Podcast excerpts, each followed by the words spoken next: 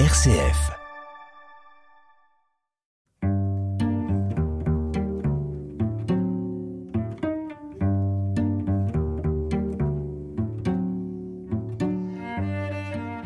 Aujourd'hui, je reçois Pascal Hurel. Pascal Hurel, bonjour. Bonjour. Pascal Hurel, la semaine dernière, vous qui êtes dans le monde des abeilles, dans une association à Caen, vous nous avez parlé de la reine, bien évidemment, à propos des ruches et des mâles.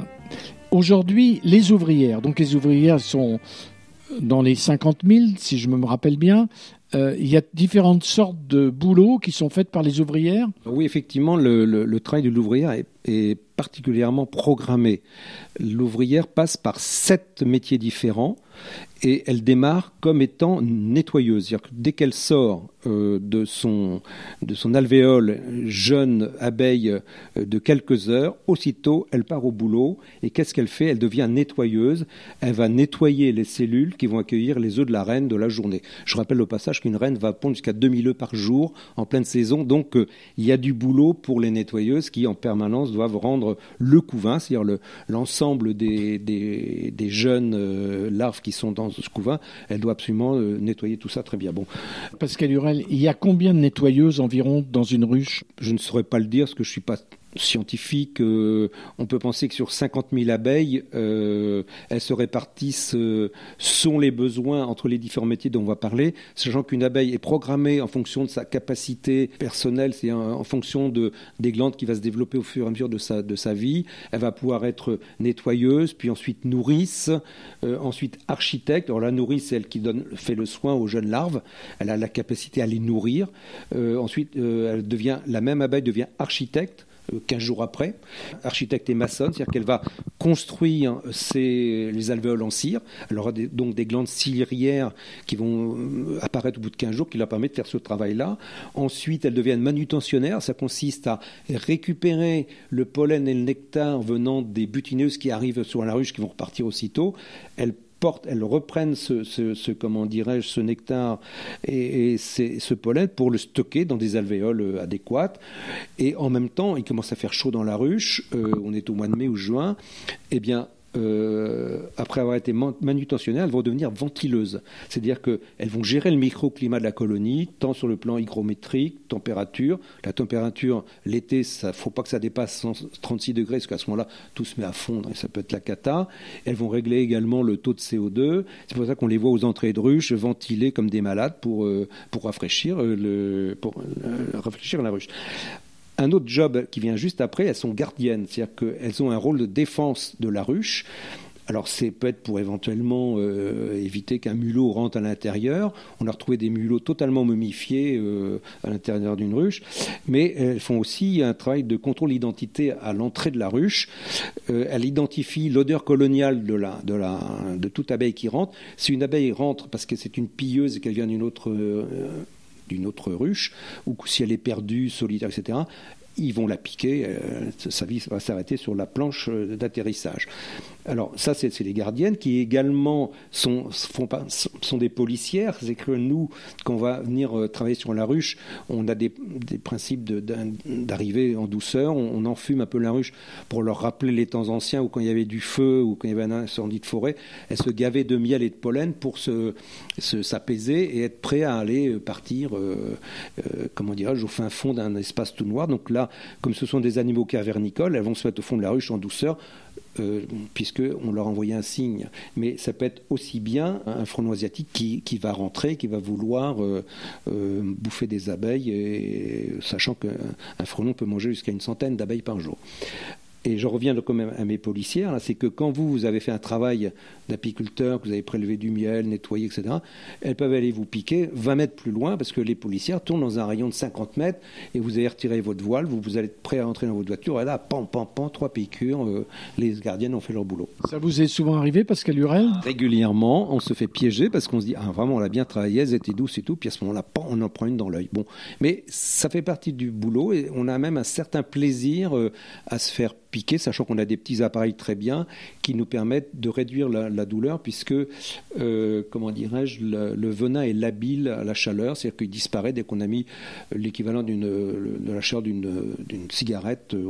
On, se, on, se met une petite chaleur électrique sur, la piqûre et ça fait très bien.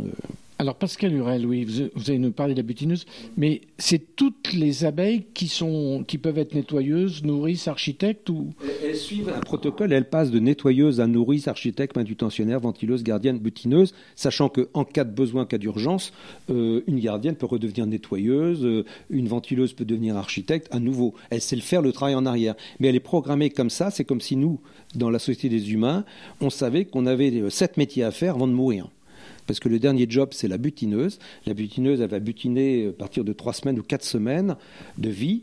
Et là, c'est sa dernière semaine. Euh, elle va récolter nectar, pollen, de l'eau. Elle va faire en moyenne 10 voyages par jour. Euh, va aller jusqu'à une distance de 3 km pour trouver la ressource mellifère euh, adéquate. Et après avoir fait ce travail-là, eh ben, elle meurt. Elle meurt d'épuisement. Elle meurt écrasée par une voiture, mangée par un oiseau, d'épuisement parce que ses ailes auront été tellement abîmées par les 45 jours de vie qu'elle aurait eu intense dans, la ruche qu'à un moment donné, ben, la butineuse, elle termine sa vie euh, au front. La vie d'une ruche, est-ce que ça vous a parfois fait penser au taylorisme ou au temps moderne de, de Charlie Chaplin? On est en plein là-dedans, parce qu'on se dit que finalement, euh, M. Taylor, en inventant euh, l'efficience industrielle, c'est absolument horrible comme, comme démarche. On voit aujourd'hui que ça a fait des dégâts considérables dans le monde de, l'économie, mais de fait, les abeilles appliquent ça à, à outrance, et que c'est un monde euh, totalement euh, totalitaire, le monde des abeilles. Euh, en plus, c'est un matriarcat, sans commentaire. Alors, sans commentaire, mais maintenant, Pascal Hurel, parlons de la relation qu'a votre association avec les mairies, avec Caen, avec Éperon, peut-être d'autres mairies. ça, ça s'est toujours bien passé, ça se passe bien, où les municipalités sont un peu réticentes en, se demandant si les gens qui habitent pas loin des ruchers vont pas euh, ne peut-être avoir peur des abeilles. C'est vrai qu'au départ, on, était tout feu, tout flamme. Euh, on, imaginait qu'on allait nous attendre pour mettre des ruches dans les parcs et jardins de la ville. En réalité, au départ, il y avait un certain scepticisme de nos amis euh, des espaces verts parce que ils voyaient pas forcément l'intérêt de mettre des ruches. Eux-mêmes, ils en avaient déjà peut-être. Et donc, il a fallu montrer qu'il y avait une pertinence à, utiliser l'abeille comme étant un vecteur euh, pédagogique intéressant, euh, non seulement pour euh, les, le public jeune, les scolaires, mais aussi pour le, les adultes qui pouvaient, dans, à la colline aux oiseaux par exemple, venir découvrir le monde des abeilles, ce qu'ils n'auraient pas découvert auprès de chez eux naturellement. Et alors c'est vrai qu'au départ, les services nous disaient, mais attendez, il y a des risques effectivement d'incivilité déjà, des risques de, de voir des gens se faire piquer, donc il faut que ça soit très sécurisé. C'est là que comme j'ai pu en parler précédemment, euh, on a beaucoup bossé sur nos enclos pour nous permettre d'avoir un, rucher à offrir à la commune et au, service des espaces verts qui nous permettent vraiment d'avoir un outil euh, très extrêmement bien euh, calibré et sécurisé. Et c'est grâce à ces outils-là que en particulier, la ville de Caen nous a très bien accueillis lorsqu'elle a mis en place euh, euh, son opération euh, jardin d'été, ce qui nous a permis de mettre un magnifique rucher en face au lycée Malherbe, totalement incrusté, j'allais dire inséré dans un jardin mosaïque qui était à la fois un jardin de légumes, un jardin de fleurs, et, qui nous permettait à la fois d'expliquer que les abeilles allaient se nourrir très proche de, leur rucher en trouvant là très près nectar, pollen, etc. Et l'opération va se reproduire l'été prochain autour du thème de l'abeille et du papillon. Et le jardin mosaïque qui se trouve euh, près de la piscine, là sur l'espace Albert Sorel, 3000 m2 quand même, va devenir un magnifique jardin de fleurs pour les pollinisateurs. Donc on va pouvoir faire tout un travail de sensibilisation autour de la pollinisation en particulier. Lorsqu'on a commencé à, réfléchir à, ce qu'on voulait faire, on, s'était bien dit qu'on n'était pas des apiculteurs pour faire du miel, mais plutôt pour faire un travail de sensibilisation auprès de publics différents. Et là, on a commencé à, s'équiper euh, de tenues apicoles pour des enfants, un jeu a été développé avec le CPIE d'ailleurs, euh, euh, le Centre permanent pour l'initiative à la nature, un jeu qu'on appelle Meiflora qui permet aux jeunes de euh, se prendre pour une abeille, d'aller chercher des graines de pollen, de nectar et, de comprendre euh, le travail de la pollinisation. Ensuite, ça nous a permis dans des ateliers au sein des écoles primaires en particulier de venir quelques apiculteurs, leur faire découvrir ce qui était une vraie ruche, avec une ruche en verre transparente qui permettait de voir la reine, les mâles, euh, les, ouvrières, les rayons de miel, les rayons de, nectar, etc. Et ensuite de leur faire goûter du miel, de comparer les différents types de miel. Donc voilà, ce type d'action que l'on peut faire auprès d'une école. Après, on est monté en puissance euh, en essayant de définir euh, des méthodes de travail qui pouvaient être transposables à des clubs apicoles dans les écoles. Et c'est là qu'on a développé un partenariat avec le lycée Malherbe qui va développer un club nature euh, animé par des profs et nous-mêmes pour permettre à des jeunes plutôt de, lycée euh, de, de, faire le suivi de, de, ruches tout au long de l'année. On met des capteurs sur les ruches, ça permet de suivre euh, les ruches euh, sur un ordinateur. On a développé un, logiciel qui s'appelle Urbi, qui nous permet d'avoir la photographie de chaque ruche à tout moment, parce qu'on fait une visite tous les trois semaines, et donc d'avoir une cartographie très précise de l'évolution de chaque colonie, et voire même de décider de faire une un essaimage, dire une division, dire de, de, diviser la ruche en deux avant qu'il y ait un essaimage non contrôlé qui puisse se faire. Donc du coup, ça permet de...